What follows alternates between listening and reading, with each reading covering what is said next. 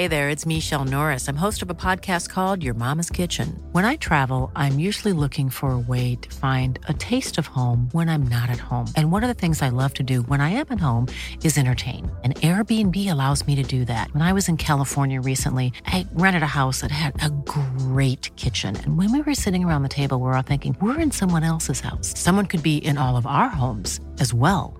If you have a home, but you're not always at home, you have an Airbnb. Your home might be worth more than you think. Find out how much at airbnb.com/slash host.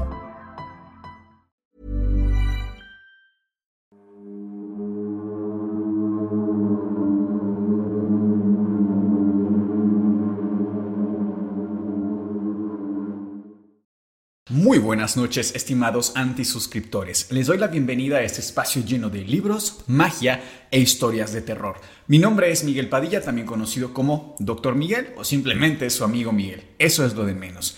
Este programa, por supuesto, no sería posible sin Sergio Bocanegra, nuestro muy querido editor y talentoso fotógrafo. Y me gustaría, querida Cass, que ya aquí te, te antipresento de una vez también a ti, que por primera vez le demos un poquito más de crédito a Sergio, porque a lo mejor ustedes solamente lo vieron, si no me equivoco, en el episodio de Enfield, puede ser, que nos ayudó un poquito a la interpretación de las fotografías y demás, pero de verdad toda la secuencia y la cadencia que tiene el programa es gracias a su trabajo. Les vamos a dejar aquí su Instagram por si quieren ir a ver su trabajo también como fotógrafo, porque es muy bueno. Y Cass, que está tan callada, porque todavía no la antipresento como debe ser, nuestra querida doctora consentida del antipodcast, la doctora Cass. Perdón, es que me quedé pensando en lo de Sergio, de que decían, oh, pensamos que Sergio era un señor y demás. no, así que ya van a, van a conocer a Sergio porque vamos a dejar su Instagram aquí, pero pues bueno, en términos generales me siento muy feliz, como cada noche que grabamos de trabajar con ustedes, con el equipo del Antipodcast. Sí. Y también que creo que hay muchas novedades esta semana. No sé si Bastante que comentar. ustedes, antisuscriptores, se enteraron de esta noticia de este submarino llamado Titán, Titán. que consistía en bajar a como 4.000, 5.000 metros para ver los restos del Titanic, ¿no? Y que pues estas personas fallecieron. ¿Qué opinas, Miguel, de todo Fíjate esto? que lo primero que yo supe cuando desapareció, así, lo primero fue Alan por el Mundo, que es un youtuber que, que me parece bastante bueno su contenido. Él se dedica a hacer viajes y a documentar sus viajes, pero de pronto hace cosas un poquito fuera de lo común. Por ejemplo, si no me equivoco, él fue el primer mexicano en descender hasta la- los restos del Titanic. O sea, con este submarino. Con este mismo submarino. No sé si en el mismo, el Titán, o en otro Titán, pero de la misma compañía. Ok. Y él cuenta eh, que cuando prácticamente está o saliendo o por entrar, le hacen firmar un documento en el que palabras más, palabras menos le dicen, si te mueres, es tu bronca. ¿Por qué? Porque supuestamente pues no está regulado realmente eh, todo el tema de, de este submarino. Y es curioso porque los precios para tú poder acceder a Titán y bajar hasta el Titanic son exorbitantes. Y es cierto, las personas que eh, lamentablemente perdieron la vida en Titán, pues son empresarios y personas de- Multimillonarios, ¿no? multimillonarios, sí. Ahora sí que fue un, un lujo y pagaron con el precio más caro, ¿no? Definitivamente. ¿Tú, ¿Tú qué comentarios tienes? Yo más bien tengo un cuestionamiento. Había por ahí, este, escuchaba, leía, porque me, me llamó mucho la atención, vamos, yo no conocía de este... ¿De Titán? Sí, no, jamás. Y dije, o sea, ¿cuánto dinero no se gastó para buscarlos? Entonces, Ya. aquí el cuestionamiento era el gasto público, o sea, eso es a final de cuentas con dinero del gobierno, porque lo estuvo buscando que la Marina de Estados Unidos y que de Canadá, y mucha gente sí dijo, ok, estás gastando recurso público de nosotros que pagamos impuestos, pero para la gente que fallece... Sí, para buscar a cinco A personas. cinco personas. Y hace poco en Grecia, un barco naufragó, algo así, y perdieron la vida como 700 personas. Y fue enfrente de Grecia. Nadie hizo nada, nadie dijo nada. Entonces, ¿por qué para cinco personas si metes todo el dinero Mm. y para 700 personas no? Que realmente estas personas huían de sus países por situaciones sumamente críticas, ¿no? No sé, eso me hizo muchísimo reflexionar, me hizo muchos cuestionamientos. Sí. Dije, Es, es curioso porque recientemente, y quizá nos estamos saliendo un poquito, pero creo que también está padre de pronto platicar antes de empezar el programa, como hacerlo más ameno, como es una plática entre amigos. Creo que estamos teniendo socialmente muchas conversaciones de ética involuntariamente. También pasó en México este suceso de un perrito al que prácticamente avientan a una olla caliente llena de aceite, hirviendo. No sé si era eh, agua o aceite, la verdad es que no, no vi el video ni pienso verlo, me parece sumamente morboso. Pero eh, el cuestionamiento también aquí es, bueno, ¿a cuántos cerdos, gallinas, vacas, etcétera, un montón de animales, no les hacemos algo bastante similar? Quizá no igual, pero bastante similar y lo justificamos de otra manera. O sea, realmente el quitarle la vida a un perro o a un cerdo es cuestión de percepción. Pero incluso, eh, vamos, que sabemos que cognitivamente los cerdos son tan inteligentes como un niño de 3, 4 años de edad. Realmente tenemos muchas similitudes, incluso más con los cerdos que con los perros. Y nadie hace un escándalo. Todos los días vamos al supermercado y vemos cadáveres de animales. Ojo, que yo no soy vegano, ¿eh? tampoco vengo aquí a hacer el santo. el santo y el movimiento social. No, no, para nada. Yo en primer lugar me critico a mí mismo, pero digo, si me voy a indignar por un perro, pues con qué cara cuando todos los días como carne. Y uno dirá, bueno, pero es por cuestiones alimentarias, podríamos sobrevivir sin carne animal, ¿no? Estaba leyendo también un artículo de cómo eh, pensamos que vamos a dejar socialmente de comer carne animal. Y la teoría que, la mayoría de personas concuerdan es que ese día va a ocurrir cuando logremos crear carne de laboratorio mucho más sabrosa que la carne animal y más barata porque la gente se va a ir por el sabor y por la economía, ¿no? Claro. O sea, no hay una hazaña, creo yo, detrás de consumir carne, porque no es que nos sintamos con cierto placer de hacer daño a los animales, sino que quitamos toda nuestra humanidad y nos hacemos de la vista gorda cuando se trata de este tema, ¿no? Creo que estamos teniendo conversaciones bien interesantes, porque eso que dices también, bueno, estaban buscando a los sobrevivientes del Titán, que eran cinco personas, pero ¿cuántas personas no volteamos la cara que están muriendo hoy en día y que sí podríamos hacer algo? Sí, claro, porque estas personas fallecieron ahogadas en la superficie.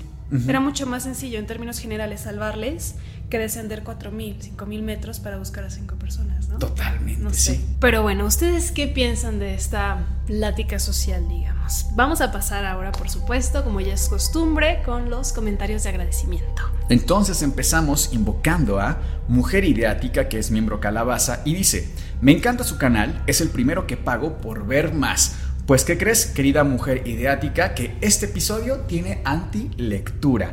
Es decir, les vamos a dejar un link en el primer comentario de este video porque se abre la antibiblioteca. Este círculo especial en el cual leemos libros bastante interesantes y en esta ocasión es el primer libro de demonología que leemos en este canal. Es decir, la Suma Demoníaca que está muy interesante, querida Cass, porque es eh, un sacerdote, un exorcista, contestando esas preguntas que todos hemos querido hacerle a un exorcista sobre el demonio, sobre las posesiones, sobre todo este tema, así que está muy interesante, pero solamente lo podrán ver si son miembros del canal. ¿Y cómo hacen esto? Pulsando el botón de unirme que aparece debajo de este video y listo. Continuamos también con Julie 999 3, que es miembro fantasma, y con Jesús 1438. Yo invoco a Uruguayo Arachan 4196 y nos dice, salúdenme en su próximo video. Yo les dejo un saludito desde Uruguay, un fiel nuevo miembro, muy bueno este canal, recomendable. Bueno, muchísimas gracias. También tenemos a Salma Sarabia 8241, quien por cierto es miembro Calabaza, y dice, aprendo mucho de sus videos y los disfruto mucho. Gracias por su esfuerzo. Que por cierto, ella nos dejó este comentario en el video que fue compendio, pero este compendio me parece que... Ah, sí, sí, sí. Recibimos muchos comentarios por redes sociales de, oigan, este domingo no hubo video, ¿qué onda? Todos los domingos ha habido episodio del Antipodcast. Lo que pasa es que algunos YouTube los considera tan fuertes que los deja solamente para personas mayores de edad. Entonces me parece que tienen que tener cuenta de YouTube y decir ahí que son mayores de edad y pues ya pueden ver todos los episodios. Y solamente nos han quitado uno que es el de el fin del mundo, el apocalipsis, ya analizamos el apocalipsis de la Biblia, los posibles fines del mundo también desde la ciencia, y este, este sí, de plano no hubo cómo salvarlo, solamente lo pueden ver si son miembros. Igual se los vamos a dejar en el primer comentario de este video. También tenemos a Geraldine6247, que es miembro Calabaza. Muchísimos saludos y muchas gracias. Empezamos así, nosotros somos Sergio, Cas y Miguel, y esto es el Anti-Podcast. Vamos a comenzar, queridos antisuscriptores, con un video que nos hicieron llegar mediante redes sociales. Les cuento un poquito porque lo que vamos a ver enseguida es una especie de compendio. Es decir, son, fragmentos de varios videos porque se trata de una pareja, ellos viven juntos en su apartamento, pero la actividad paranormal que ellos han presentado es tan fuerte, es tan intensa, que decidieron colocar cámaras en su propio departamento para tener esta evidencia, para decir, oye, ¿qué está pasando cuando estamos dormidos? Que no nos damos cuenta qué es lo que sucede. De verdad que este video los va a dejar muy, muy, muy impactados.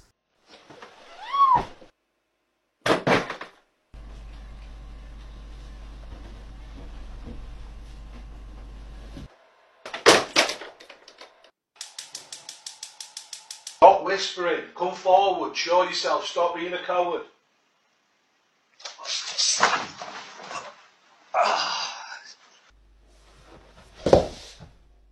¿Qué te parece este video, querido? Oye, está bastante fuerte. A mí me llamó la atención un fragmento de, este, como dices, es que son varios clips chiquititos.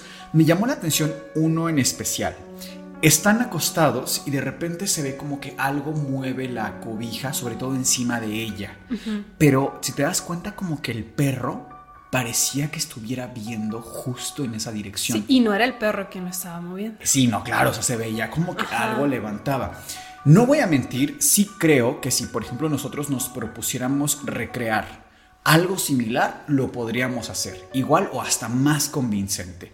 Sin embargo, encuentro que este tipo de videos también luego cuando haces investigación sobre de dónde vienen, el contexto de estas pequeñas historias, te das cuenta que es gente que ni siquiera está monetizando ese contenido. Eh, no hay una razón por la cual se tomarían tantas molestias, ¿no? Me recuerda incluso, y, lo, lo, que hemos comentado, el caso Enfield, ¿no? Que esa era nuestra constante pregunta en ese caso. ¿Qué ganó esta familia detrás de todo esto? Porque en realidad ganaron mucho, pero hasta que se hicieron las películas, salió el libro, salió la historia. Pero en su momento les afectó muchísimo más de cualquier beneficio que les haya, haya podido causar. Y esta, esta historia en particular, que es muy, muy cortita, el contexto es muy breve aún así cuando te metes a indagar un poquito más te das cuenta que no es que estén sacando los millones detrás de esto, es a mí lo que me llama la atención. No, y aparte el trabajo que hay detrás, es decir, lo que estamos viendo, como bien dices, son fragmentos, sí. pero ellos se grabaron toda la noche. Entonces, imagínate ese trabajo que hay detrás de estar viendo tu, tu, video de que estás durmiendo 8, 10 horas, a ver en qué momento pasa algo, porque evidentemente no es como que toda la noche estén pasando cosas, sino que hay que estar viendo el video para poder hacer el corte y hacer el fragmento, ¿no? Aparte, yo me pongo en el lugar de las personas, o sea, no me, no me gustaría exponerme en redes, ¿sabes? Eso. Mi, intimidad, que me estén viendo dormir, o sea, no sé, me muevo, se me cae la baba, qué sé yo. ¿Para qué me expondría? No, además, claro, eh, justo es lo que estaba pensando también, porque hoy en día las redes, este tipo de videos se mueven así. Es decir, al otro día ya te están reconociendo seguramente a ellos en el supermercado, donde sea, ¿no?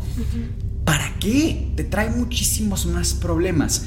Si vemos también detenidamente un poquito más los fragmentos, el, el, apartamento no parece lujoso, costoso, parece bastante regular. Sin embargo, también del otro lado de la moneda yo pregunto, ¿no es poco creíble darle, vamos, estos créditos a esta historia? ¿Por qué siguen ahí? No es solamente que se mueva un objeto, literalmente hay un fragmento en el que están jalándola contra el piso a esta persona y no vemos si la jala una persona. O sea, hacer el movimiento que ella hacía, de que la están arrastrando ella misma, es prácticamente imposible. Para hacer ese fragmento tuvo que haber alguien que la estuviera jalando, ¿no? Para los que creen cosas paranormales, una entidad, o para los que buscamos algo más racional, una persona. Sin embargo, las preguntas siguen rondando. ¿Para qué hacerlo? Pero también creo que ahí hubiera estado buenísimo una toma más abierta y ver que nadie la estaba jalando. Creo que ahí nos hubiera callado de la boca a muchos. Vamos a dar lectura entonces a la primera anti-historia de terror de esta noche. Quiero primero que nada contarles que yo tuve el contacto o el primer contacto en el correo con esta historia que nos mandó Bianca Bianca Begoña, si no mal recuerdo, y esta persona no solamente nos dejó entrar a su intimidad, a su familia, a su historia paranormal, sino que además tiene una redacción muy bonita y se lo quiero reconocer. Y también a todos esos antisuscriptores que le echan muchas ganas, no me dejarás mentir, cuando se nota que, que intentan contar la historia de la mejor manera posible. Vamos entonces a comenzar. Hola mis queridos doctores, soy muy fanática del programa y me llama la atención que muchas veces cuentan casos ocurridos en Estados Unidos, como el de la bruja de Blair, o en Europa, como el caso del conjuro de Enfield. Pero yo les quiero contar un caso real, ocurrido muy cercano a mi familia, y que de hecho muy pocas personas conocen ya que ocurrió en los años 90. Intentaré cuidar mi redacción para llevar un orden de la historia. Por motivos de seguridad, el único dato que cambiaré serán los nombres de los involucrados. Espero puedan leerlo y tal vez así animar a las personas a que cuenten sus historias. Bueno, comienzo contándoles brevemente quién soy yo. Mi nombre real lo pueden decir e incluso dejo mi contacto por si tienen dudas o puedo ayudarles en este caso. Me llamo Bianca Begoña Walter Ramírez. Tengo 47 años. Mi papá es de California, Estados Unidos y conoció a mi mamá, quien es mexicana, en los 70. Mi papá en aquellos días contaba con muy buenos recursos económicos y cuando vino a México, pues nunca pasamos por alguna complicación en ese tema. De hecho, a los pocos meses de haberse conocido mis papás, ya podían comprarse una casa grande en una colonia de cierto renombre, por así decirlo. Esto en la Ciudad de México. En el año 76 nací yo y dos años después nació mi hermana menor. Fue precisamente en el año 1993 cuando mis papás decidieron mudarse a Monterrey. Nuestra casa estaba muy cerca del Parque España, que actualmente está renovado y es un lugar para visitar y hacer diferentes actividades. En nuestra calle vivían otras familias, la mayoría en aquellos años gente bien posicionada económicamente. Yo estaba en la preparatoria o bachillerato como lo conocemos por aquí. Apenas estaba por iniciar el semestre y pues no conocía la ciudad ni nada.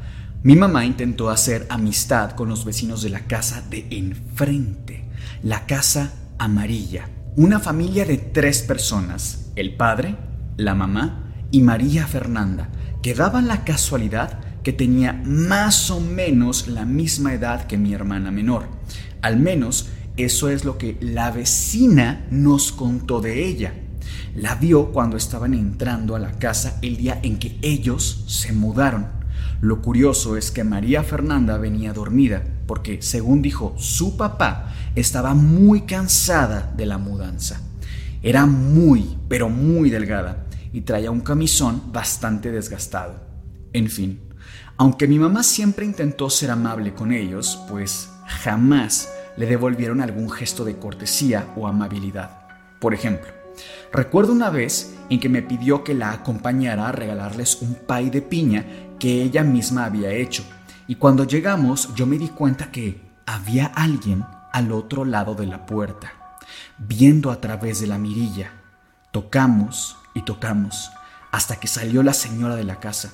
Le quitó el pay de las manos a mi mamá y se metió sin decir absolutamente nada a su casa. En su momento pensé que eso fue sumamente grosero, pero ¿no les parece además muy extraño? El aspecto de esta mujer era muy, pero muy pálido, ojerosa, y tenía un ojo desviado. Yo imagino que alguna enfermedad debió tener. Al poco tiempo, mi mamá se volvió muy amiga de la otra vecina, una señora muy linda y cálida Iba muy seguido a mi casa para tomar café con mi mamá. Mi papá también se llevaba bien con ella, pero él casi no estaba en México y viajaba mucho a California, a Texas y a otros tantos estados de Estados Unidos por trabajo.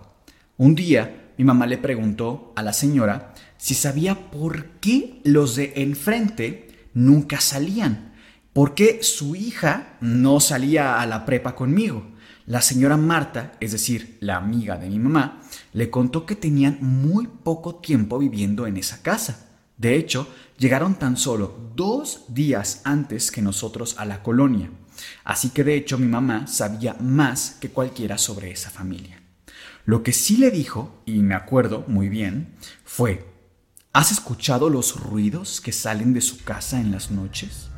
Mi mamá y yo nos quedamos intrigadas porque nosotras nunca habíamos escuchado nada raro, la verdad, pero esa misma noche yo puse mucha atención. Me asomaba por mi ventana que daba justo a la casa mencionada. Me empezó a entrar cierto nervio de estar al pendiente. Abría un poco la cortina y me asomaba a ver por unos segundos. Nada. Me asomaba de nuevo y todo era tranquilidad y silencio. Me asomé como por décima vez y no había nada, pero vi una figura en la oscuridad de la banqueta. Era el señor de esa casa. Estaba junto a los botes de basura.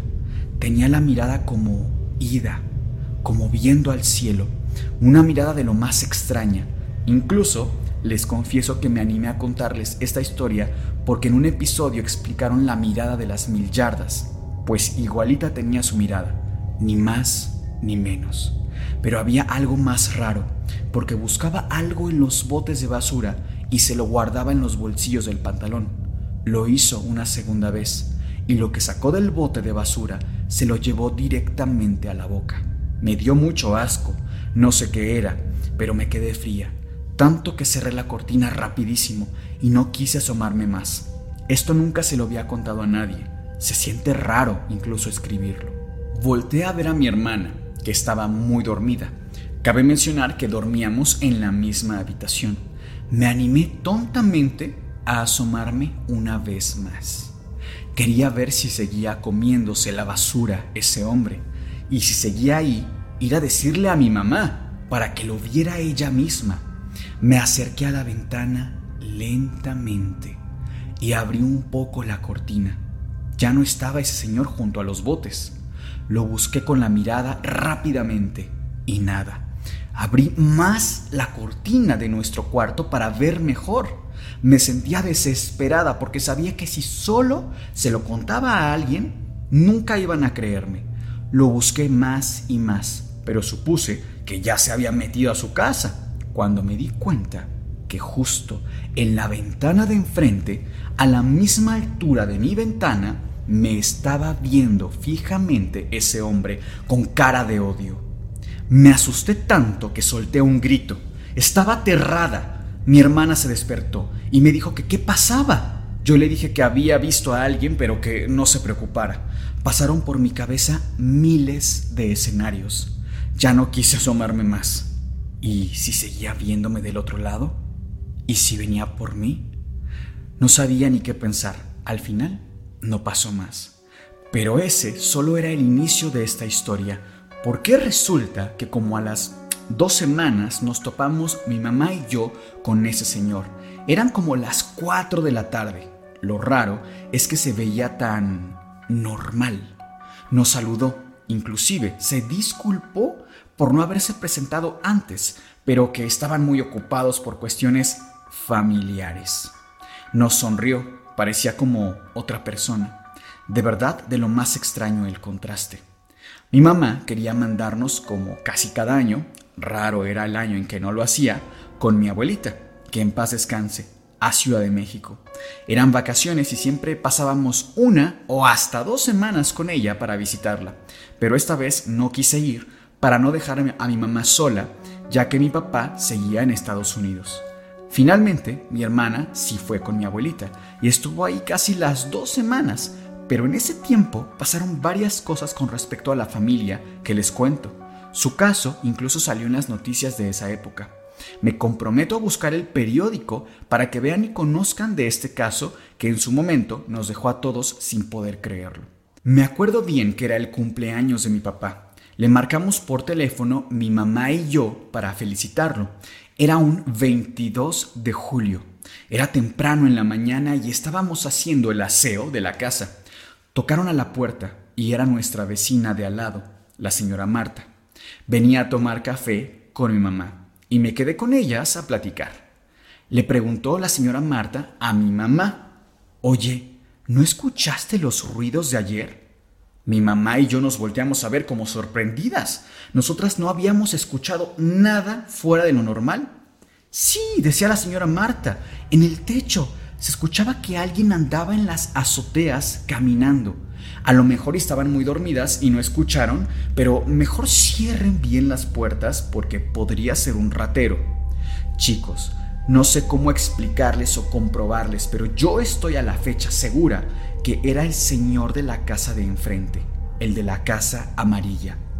Ya en la noche, me acuerdo, que cerramos toda la casa y nos aseguramos de poner candado y cerrarlos con seguros todas las ventanas. Me sentía inquieta y seguramente mi mamá también. Eran como las 2 de la mañana y yo no podía dormir. Estaba yo sola en el cuarto. La ventana tenía la cortina un poco abierta. No sabía si acercarme a ver si estaba ese hombre del otro lado, con esa mirada que aún recuerdo a mi edad.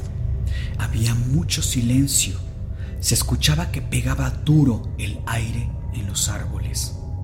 Me sentía sumamente incómoda y de repente hagan de cuenta que alguien gritara y se quejara al mismo tiempo, como cuando te cortas la mano con un cuchillo de cocina. No sabía si había sido mi imaginación, pero me animé a asomarme y vi que toda la calle estaba muy oscura. Pero se alcanzaba a ver una de las habitaciones de la casa amarilla, iluminada como por velas. Me quedaba algo lejos intentar ver y no me atrevía a abrir más la cortina. No me decidí más tiempo y salí corriendo al cuarto de mi mamá, pero no estaba en su cama. Me sentía muy asustada y escuché pasos en el piso de abajo. Pues no sé de dónde saqué valor y bajé las escaleras. Yo ya pensaba en lo peor, que ese señor se había metido a la casa y algo le había hecho a mi mamá.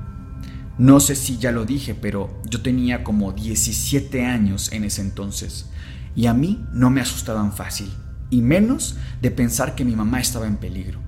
Cuando bajé, todo estaba apagado, a oscuras, pero escuché que alguien estaba respirando profundamente en la sala.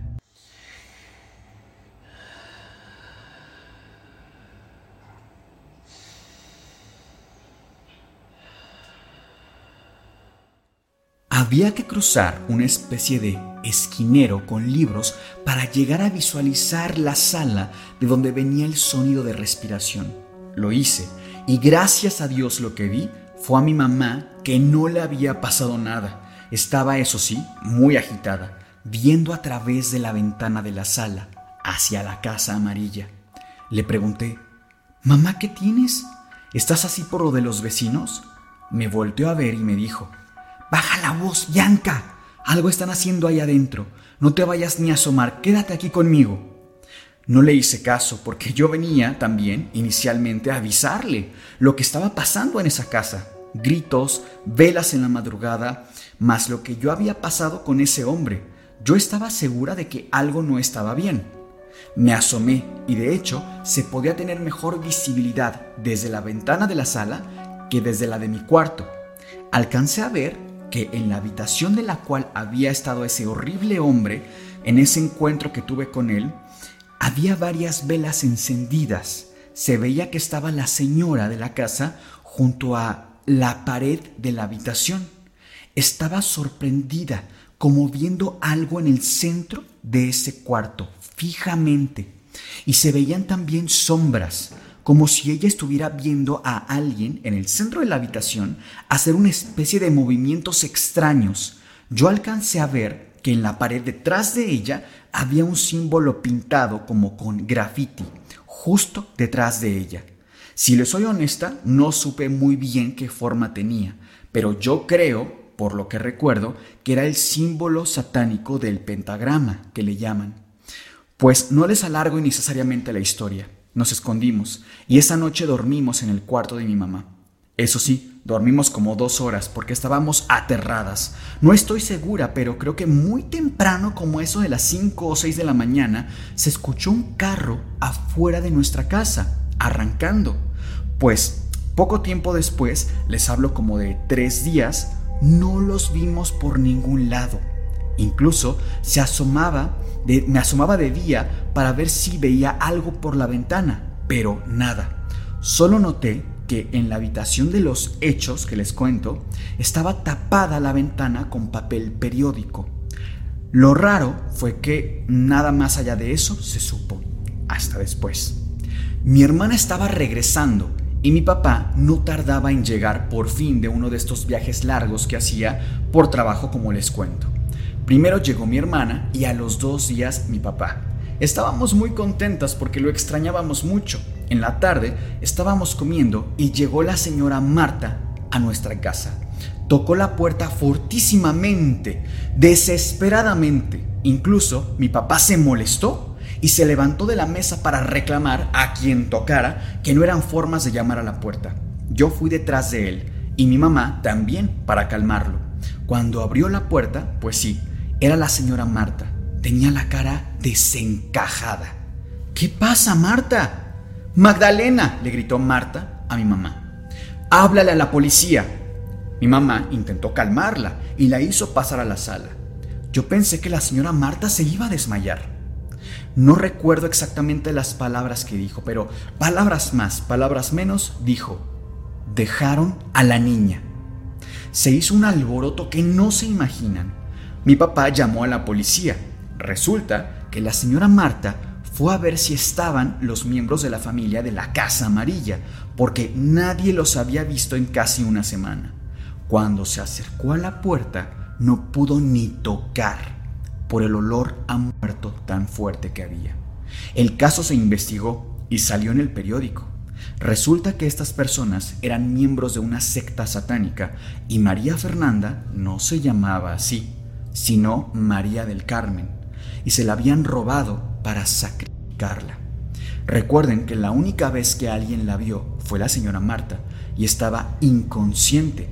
Yo imagino que dopada o algo por el estilo para dejarla inconsciente. Sus restos fueron comparados con cómo quedaban las víctimas de Jack el Destripador. Había muchos indicios de que en efecto eran parte de una secta. Nosotros nos fuimos por varios años a Estados Unidos después de esto, porque mi papá se negó rotundamente a dejarnos solas de nuevo. Volvimos a México años más tarde y les confieso que no he tenido el valor de volver jamás a esa calle. Ay, qué historia tan fuerte. De hecho, hasta me dejó los pelos de punta. Digo, al final el desenlace me parece muy, muy trágico. Sí, y por ahí creo que nos mandaron un par de fotos que no son las del periódico, sino fotos bastante explícitas que obviamente ni de chiste podemos poner aquí. Y realmente no pudimos corroborar que mayor información periodística, ni mucho menos. pero... Pues fue en los noventas, ¿no? ¿no? era tan, tan el internet no existía como hoy en día, etcétera. Pero fíjate que este tipo de no, no quiero, no voy a hacer referencia como tal a una religión, porque al final de cuentas el satanismo lo es, pero esto de sectas de cualquier tipo que llevan a cabo sacrificios, vamos, es que no vayamos tan lejos. En México ha habido casos de este tipo, de sectas muy famosas que hacen sacrificios. En el norte del país me parece que hubo una. Y les adelanto un poco aquí el spoiler, pero por ejemplo estamos trabajando ya en el caso de Charles Manson, que fue una secta conocidísima, un fulano, vamos, que se hizo mundialmente famoso por hacer este tipo de prácticas. Entonces, para nada me parece tan descabellado, o sea, es el pan de cada día, desafortunadamente. Sí, fíjense que yo como dato cultural, a mí me llamó la atención lo asociado que está, por ejemplo, el pentagrama a una connotación negativa. En cuanto lo vemos, la mayoría de nosotros lo asociamos con el demonio, con Satanás, con prácticas rituales, etc. Sí, pero les platico un poquito de su origen. Resulta que hace muchos, pero muchos años existió como claro, mis referencias usualmente lo son, un filósofo. Este filósofo se llamó Pitágoras. Seguramente a muchos les suena por el teorema de Pitágoras, ¿no? La pesadilla de la secundaria y la preparatoria para muchos. Pues resulta que este hombre era muy interesante. Era un hombre muy muy culto y con el tiempo fue organizando una auténtica secta, porque él combina eh, pensamientos matemáticos y una auténtica obsesión por las matemáticas por un pensamiento místico. Es decir, Pitágoras inventa lo que hoy conocemos como numerología, que en su tiempo era conocido como aritmología. De verdad era una cosa inaudita, ¿no? La perfección representa el 10. Y por ejemplo, el número 5 representa la salud y la buena fortuna. Resulta que Pitágoras no solamente era muy bueno en aritmética, sino también en geometría. Cuando tú piensas en una figura de cinco lados, pues pensamos claramente en un pentágono.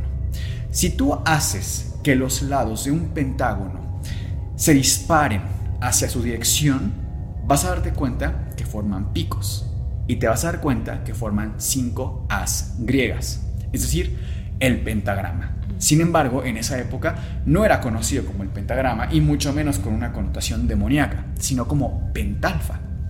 Pentalfa era lo que conocemos como el pentagrama idéntico, solamente que para Pitágoras y para la secta pitagórica, es decir, para los acusmáticos y los matemáticos, que era como se dividía su secta, representaba la buena salud, la buena fortuna. Y eso era todo. Ya después, en el medievo, la iglesia prohíbe cualquier Hmm. práctica adivinatoria, mística, que no tuviera sus mismos valores y lo persiguen y auténticamente lo ponen en el cajón del demonio, ¿no? Después ya vienen prácticas paganas, mágicas, que lo adoptan también dentro del satanismo posteriormente, pero en realidad su origen nada tiene que ver con esto. Pero para nada, ni siquiera con práctica como tal mágica, sino más bien con esta obsesión de los números que tenía Pitágoras y todas sus ideas tan pero tan interesantes. Para continuar con el episodio les vamos a mostrar una evidencia también de una familia que está pues teniendo actividad poltergeist en su casa. Buenísimo, ¿eh? Buenísimo, pero justo como nos preguntábamos hace un rato, ¿no? O sea, ¿cómo expondrías tu intimidad a las redes sociales, a que se viralice, etcétera? En este caso es una familia que también tiene hijos pequeños. Entonces también ajá. salen en el video y también les pasan cosas sumamente fuertes. Sí. Entonces todavía me cuestiono más. ¿Cómo permites que, o sea, esto se viralice? Tú no estás absolutamente para nada monetizando. Ya, ya está, estás involucrando a más miembros de tu familia. ¿Por qué sería falso, no? O sea, ¿con qué finalidad? Sí, creo que, digo, tú y yo que tenemos un poquito de experiencia este año en redes sociales y nos hemos abierto a estas posibilidades, ¿no? Es cierto que sí se puede monetizar de diferentes maneras, pero como, como bien dices, el precio que hay que pagar, que es tu intimidad, y más esos niveles, o sea, no es gente que se pone una cámara y, hola, buenos días, bienvenidos a que, no, o sea, es gente que se muestra a veces en ropa interior, que están en su sala, y de repente pasan cosas así de raras. Sí, sí, sí, pero bueno, les vamos a dejar el video ahora.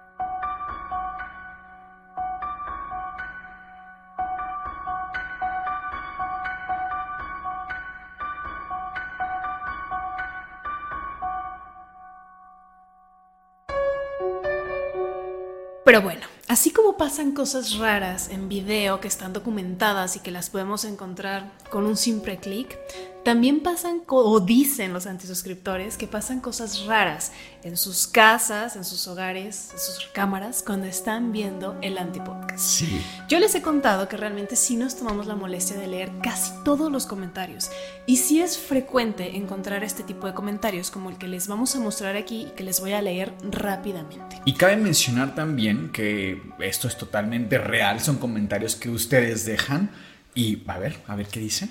Nos dice Atenas 8264. Chicos, no es por nada, pero ver su video ha hecho que la televisión que tengo, su audio, suene como si un hombre hablara con voz encubierta, y eso nunca ha pasado en mi televisión. Parecía que esa voz recitaba un ritual porque no se le entendía. Qué miedo. Fíjense, y yo quiero aquí complementar, no es el único comentario que nos llega, de verdad que no es el único. Pero pasó otra cosa en un video bastante reciente, que fue en el de fallos en la realidad o saltos cuánticos que estábamos platicando de este tema. Es decir, no estábamos tocando un tema de invocación o de posesiones. Demonios. Sí, hemos tocado temas muchísimo más fuertes o muchísimo más relacionados a este tipo de temas. Y, y según nosotros nunca ha pasado nada extraño. Y nunca nos prestaríamos tampoco a, ay, Sergio, métele aquí un sonido medio, no, para nada. Pero es que, vean ustedes, y juzguen ustedes mismos lo que nos dijeron que se escucha en este episodio.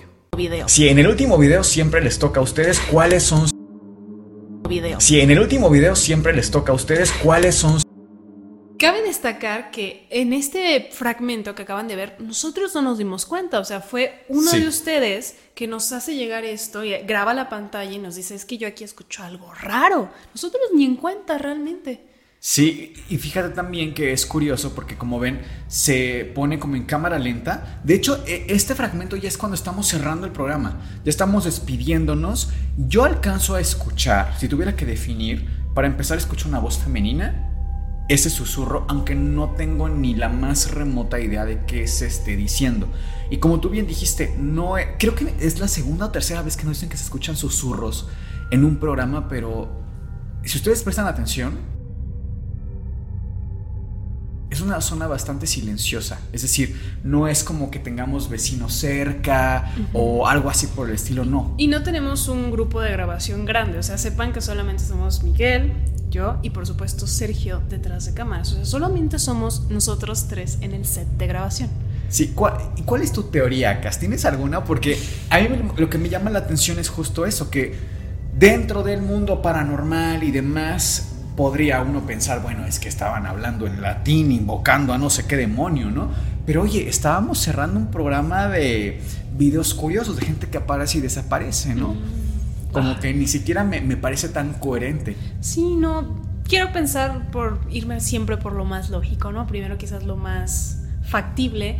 No sé, algún fallo en coincidencia, algún fallo en su ¿Fallo en la realidad? No, fallo en su televisor, en su computadora, en el celular. Puede pasar. Sé que no es lo más común. Sí hay muchos comentarios y los pueden revisar. O sea, no, no es como que nosotros los hayamos inventado. De repente hay, hay gente que lee todos los comentarios y los, los ve. Entonces, no sé, quiero pensar que son errores en los equipos electrónicos y ya lo más extremo, no sé, alguna teoría paranormal. ¿Tú qué piensas? Yo también prácticamente la misma teoría, pero a mí me gustaría hacer la invitación a que si alguno de ustedes nota algo raro, no duden en hacernos saber, oigan, en el minuto tal con tal segundo se escucha esto, ¿no? Lo vamos a revisar con muchísimo gusto porque ya nos había pasado, ya hemos contado esta experiencia cuando fuimos al museo que estábamos tomando prácticamente una selfie, estoy saliendo yo, incluso creo que traigo frenos todavía en los dientes y se escucha que alguien dice no, el susurro. Les vamos a poner solamente aquí el audio para que se acuerden un poquito de ese sonido, pero es un susurro muy claro. Pensando en que fuera algo paranormal, ¿podría ser la misma? O sea, de que haciendo un video en vivo. No. O sea, de que haciendo un video en vivo. No. No lo sé, porque no, no pienso siempre que sea algo malo. Fíjate que han llegado muchos correos eh, relatando historias de historias positivas. O sea, hablan de ángeles, hablan de, de seres guardianes, seres positivos. Muchas veces dicen, es tu ángel de la guarda. Entonces no necesariamente va a ser algo negativo siempre, pienso yo. Vamos a pasar entonces a nuestra siguiente antievidencia que les platico el contexto. Esto nos los mandan pues con el correo un poquito de la historia, pero les doy el resumen. Resulta que esta chica que se llama Liliana Lisset de León, Guanajuato, ella acostumbra a hacer atletismo, viene llegando a su casa de un entrenamiento de atletismo que pues son bastante pesados, llega con su uniforme que usualmente eh, pues es su ropa deportiva. Llega más o menos 7, 7.30 de la noche a su casa, lista para bañarse, pero antes de meterse a la ducha, decide tomarse una fotografía pues para presumir que va llegando a su entrenamiento. No dicen que si no subes foto, no cuenta. Total, que sube, eh, se toma su fotografía, no la sube, pero se mete a bañar. Cuando sale, dice, bueno, ya la voy a subir, vamos a ver cómo salí. Y ve primero la fotografía y pues se queda aterrada, porque nota que se ve una entidad detrás de ella, que parece la calavera de un niño. Vamos a ver la fotografía. Ah, mira, pues justo en la fotografía es una foto que se toma ella frente al espejo. Sí, casual. Casual. Pero si te das cuenta, existen dos rostros para mí. Sí, también. Uno se ve más cerca o se ve más grande, está por acá por la esquina o más o menos a la mitad, pero del lado derecho. Y sí se le ven las cuencas de los ojos, incluso, la como- nariz. como que se asoma, ¿no? Sí. Y esta de atrás, que está casi pegado a su mejilla de ella, está quizás menos definida, más pequeña, pero sí ella comenta que ve dos figuras. Sí, también estoy de acuerdo contigo, prácticamente lo mismo y yo sí veo que es una foto casual. No pareciera de estas fotos súper editadas porque nos han llegado varias, sin lugar a dudas, pero esta es bastante buena. Para seguir con las antievidencias, vamos a comentarles de un caso que consta de una serie de videos, porque está potente que tenga tanta antievidencia. Queda en el anonimato, por supuesto. Se trata de una chica que pone un negocio, me parece como que de peluches, de regalos. papelerías, Ajá, sí, sí. En México sucede esto. Lo pone el negocio con su novio y bueno, venden entre otras cosas peluches, papelería. Y dice que un día eh, hicieron una venta muy grande de peluches y por lo tanto en las repisas quedaron muchos huecos porque pues muchos peluches los vendieron. Entonces decidieron reorganizarlos para que quedaran bien acomodados y no se vieran estos huecos que dan la apariencia de que un negocio está vacío, ¿no? Tienen cámaras por seguridad del negocio porque pues México, por supuesto. Entonces un día llegan al negocio y el peluche, uno de estos, está tirado casi casi de que en el centro. Y dicen, bueno, ¿por qué se cayó? Revisan las cámaras y vemos el video que les voy a mostrar a continuación.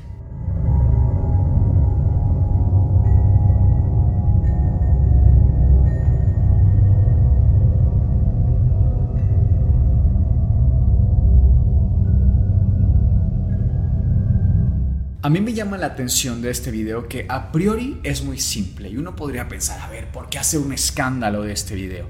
Número uno, me llama la atención que no es que el peluche esté en la orilla a punto de caerse. Incluso yo pensaría que se caerían otros antes que ese, ¿no? Definitivamente.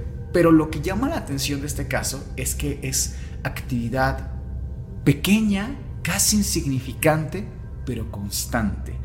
Y si gustas, vamos a analizar el siguiente video que también nos trae esta chica.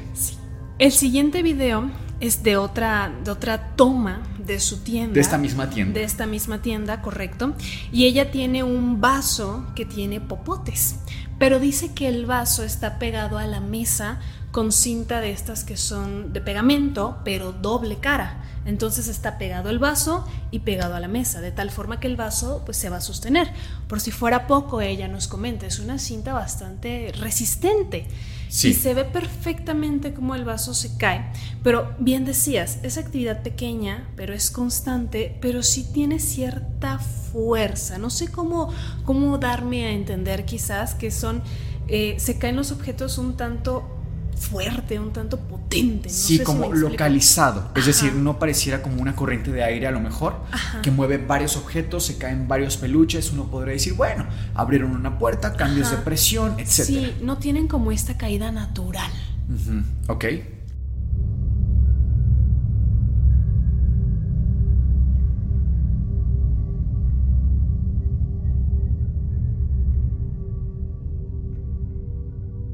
El siguiente video es que me encanta este caso personalmente porque como bien decía son pequeñas cosas pero todo sucede en la misma tienda. Sí, o sea, para quien se está perdiendo, es el mismo caso, ¿eh?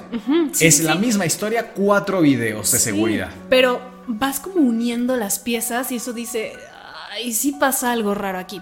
Comenta que ella tiene un gancho de estos que se cuelga me- mercancía con normalidad y tiene pegada una caja de ligas, pues para amarrar cosas y demás. Y comenta que está colgado el gancho, tiene la caja de ligas y abajo hay una repisa.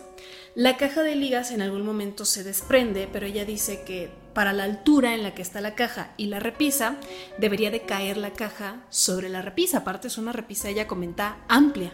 Entonces, no, la caja sale como disparada hacia, hacia el frente o cae al piso. No cae, como decía, una caída, digamos, natural, no cae en la repisa, sino que sale volando al piso. Entonces, vamos a ver el video.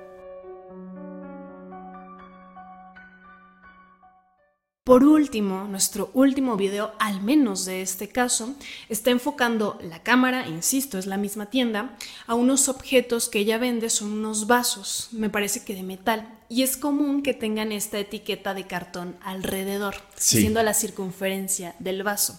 Sabemos que este tipo de vasos, eh, la etiqueta la tienen pegada con una especie de silicón, resistol, y nada más de repente ves que hay dos vasos y uno de estos, su etiqueta, baja por completo, pero incluso pareciera que la jalan la etiqueta.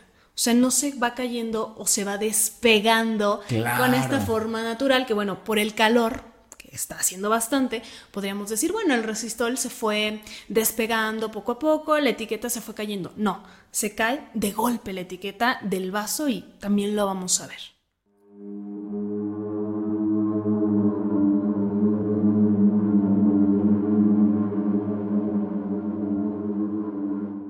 No olviden que ustedes tienen la última palabra en nuestra última antievidencia. A mí personalmente me gustó bastante. Son de hecho estos casos los que me parecen más fascinantes. Porque sí que nos han llegado fotos de supuestas entidades, pero vaya, que se ven demasiado, así como nos están viendo en vivo y en color, ¿no? Que dices, bueno, esto claramente es Photoshop, ¿no? Muy buen Photoshop, a veces sí le echan ganas, pero son estos casos de pequeñas actividades que realmente te quedas ¿qué pasó aquí, no? Yo tengo una pequeña anécdota que no sé si ya la he contado, pero cuando era niño, recuerdo que estábamos, yo tendría como unos tal vez nueve años, más o menos, vivía en Cerrito, Colorado, que, ahí tenía una, una, pequeña casa que se rentaba, y mis papás salían pues de repente a hacer cosas, ¿no? De, de, adultos, digamos, cosas de papás, de ir a ver pendientes, pagar esto, pagar el otro, hacer las cuentas, hacer el súper, lo que ustedes quieran. Una noche nos quedamos solos, mis hermanas y yo, yo siendo prácticamente el mayor de, nosotros tres, mis hermanas tendrían, no sé, siete y la más chiquita cinco años, ¿no? Aproximadamente. Estábamos en una habitación y la chapa de la puerta estaba totalmente pues destruida. Para, para abrir la puerta tenías que meter la mano, eh, sacar un seguro y empujar la puerta. Era todo un tema. Hmm. No me pregunten por qué, pero nos dio por provocar a alguna entidad. A esa edad, ¿eh? No sé si vimos alguna película o qué habrá pasado, de verdad no me pregunten, no recuerdo, les mentiría inventándome algo, pero recuerdo que eh, estábamos los tres en la cama y empezamos como a jugar, ¿no? De, no, es que aquí hay alguien, hay una entidad, ¿no? Hay un fantasma, es que está el diablo aquí pero nunca fuimos niños asustadizos, éramos de hecho bastante valientes. Y recuerdo que enfrente de nosotros había un balón de, de fútbol, que pues era mío, yo jugaba de repente, estaba enfrente de nosotros. Yo dije, literalmente, me acuerdo perfecto y nunca se me va a olvidar, y de hecho mis hermanas también se acuerdan a pesar de estar tan chiquitas, que dije, si aquí hay un fantasma, que mueva ese balón. Uno, dos, tres, el balón hace esto solo, ventana cerrada, nosotros del otro lado de la habitación. Te imaginarás el, furor y el pavor que causó, pero fíjate, hay un, pues un niño retando a una entidad, ¿no? Eh, bueno, a ver, que igual podremos buscarle explicaciones y demás, pero es que yo creo que de existir entidades con actividad poltergeist serían justo así. Serían pequeños movimientos, incluso te aseguro que si no hubiera cámaras, es que ni se dan cuenta. Sí. O sea, ¿y cuántos de nosotros de repente pasamos nuestra vida y ni nos damos cuenta de si algo se movió, se cayó, cambió de lugar? Yo por ahí escucho muchas teorías aquí en México, no sé si en otros países sea igual, pero de que se les pierden objetos, por ejemplo, ¿no? De que las llaves y tal. Y hay una tradición que dice que agarres una vasija y la voltees y digas, tengo eh, encapsulado atrapado este pedazo del universo y solamente lo voy a devolver si me devuelven mi, objeto perdido, ¿no? O sea, hay una serie como de mitología que hasta a mí me parece muy linda, muy bonita, detrás de, la actividad de que se muevan objetos. Pero yo tuve esa experiencia y te puedo decir que no es como que el balón se levantó y levitó y todo voló como en Matilda, casi casi, ¿no? Algo espectacular, no. Fue esto, tan tan. Y pero con eso tuve para la experiencia. ¿Tú alguna vez has tenido, ah, pues lo del cuchillo, que también... Cuchillo. Es, qué, buena historia esa Estoy segura que ya lo conté aquí un par de veces, hasta creo que hicimos una demostración porque yo no sabía... Creo que fue en el de Enfield, de hecho, si no me equivoco. Sí, no sabía cómo explicar solo con palabras el movimiento. Hasta Sergio nos pasó un, plato, ¿no? Con el cuchillo. Son esas pequeñas experiencias. Y justo hoy pensaba en que si te das cuenta, normalmente no es que nos pasen experiencias todo el tiempo, porque podría pensar, podrían pensar las personas, ah, esto se lo están inventando. Normalmente les contamos casi las mismas historias de experiencias paranormales, porque no es como que nos pase una diario Sí, no, distinta. claro. Por supuesto que no, lo que, lo que nos está contando Miguel fue hace un chorro de años, ¿no? Eras niño, Sí. y lo que les estoy contando yo fue hace unos dos o tres años. Entonces, es eso, o sea, son pequeñas experiencias, pero son, te sacan tanto de onda que se te quedan aquí, y no es que sean súper fuertes o hollywoodenses, ¿sabes? Sí. No olviden que este episodio tiene la antilectura de la biblioteca, que es el libro de la Suma Demoníaca, un libro escrito por un exorcista donde se responden todas esas preguntas que siempre le hemos querido hacer a un exorcista. Se los vamos a dejar en el primer comentario de este video, disponible solamente para miembros del canal. Fue un gusto estar con ustedes. Nosotros somos Sergio, Cas y Miguel, y esto fue el Anti Podcast. Les deseamos dulces pesadillas.